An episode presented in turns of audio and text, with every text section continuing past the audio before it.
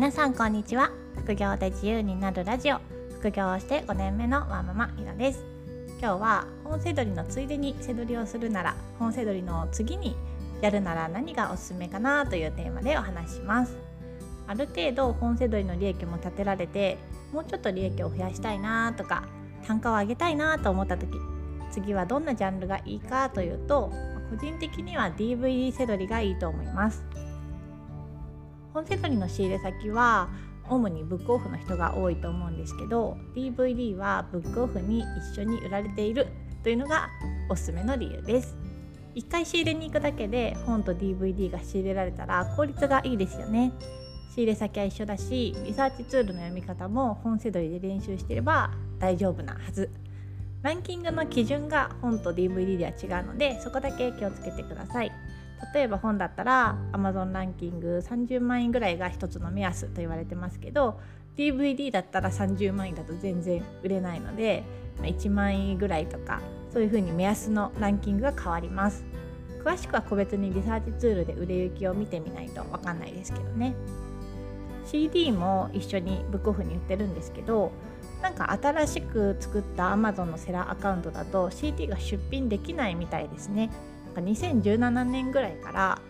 そうなったみたいです。なんか申請すれば解除できるのかちょっと分かんないんですけど私はギリギリ出品できます。だから CD もたまに売ることもあります。本セドリから DVD セドリに移るために新しく必要なのは海賊版の問題が DVD にはあるので海賊版を見抜く力とあとはトレンド情報ある程度の資金力ですかね。本は海賊版の心配ってほとんどないんですけど本で海賊版作るとかってなかなかコスパが悪いですよね。DVD は結構海賊版があります。ブックオフで売られてるものでもお店の検品をすり抜けて店頭に並んでるものもあるので自分でもちゃんとチェックが必要です。なんかこの部分にこの表記がちゃんとあるかとかネットで調べるとチェック方法がいろいろ出てきますよ。あとはトレンドで価格が上がるものが多いのでトレンド情報の収集も本セドリよりは必要です。例えば新しいドラマが始まるとその前のシリーズの DVD ボックスが高くなったりとか芸能人が結婚したらその出会いのきっかけとなったドラマの DVD ボックスが値上がりしたりとかそういうのがあります。本より仕入れ単価が高いので、うん、本セドリよりも資金力は必要です。最低でも10万円ぐらいはないと仕入れが厳しいかなと思います。1つあたりの仕入れが1000円ぐらいにはなっちゃうんですね。DVD ボックスとかを中心に見ると多分もっともっと仕入れ資金はかかると思います。こんなにペラペラ DVD セドリについて話してるんですけど私自身は本当に初期にちょっとやったぐらいで今はほとんどやってないです。私も本当に最初は DVD セドリをしてたんですけど海賊版のチェックとか再生不良があったら嫌だなとか特装版だといろいろおまけというか付属品がついてるんですけどそれが全部揃ってるかなとか、うん、本より結構考えることが多いんですよね。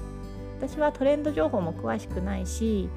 本は見てて楽しいけど DVD はあんまり楽しくないのでやらなくなってしまいました。やってた時は業者の大量処分みたいないっぱい入ってるのを買ってばらして売ってました。映画とかドラマとか好きでトレンド情報も詳しいよっていう人は本セドリの仕入れのついでに DVD も見てみるといいです。コツとしては初回限定版とか特装版あとは DVD ボックスを中心に見ていくと効率がいいと思います。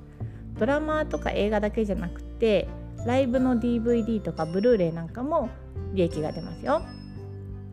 私がは DVD セドリやってないんですけど本以外でやってるのは、まあ、アパレルの転売です、まあ、お洋服のセドリですね。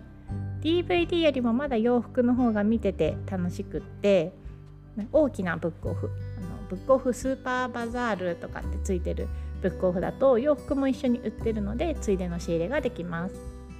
本当は DVD セドリに興味持ってできたらもうちょっと利益が上乗せできるんですけどまああんまり好きじゃないからしょうがないですね。もし興味ある方は基本的にリサーチツールの見方も一緒なのでチャレンジしてみるといいと思います。アパレル転売についてはまた機会があればお話ししようかなと思います。こっちは本セドリほどがっつりとやってないんですけど売れやすい時期とかがあるのでその時期によっては月3万円ぐらい稼いでます。私はブランド品を扱ってないので利益が少ないんですけどブランド品が結構好きだとかリペアができる人っていうのはアパレル転売もおすすめです。ブログでは本セドリのやり方など情報を載せているんですけどアパレル転売やあとはホビー系のセドリについても載せているので興味がある方はご覧ください。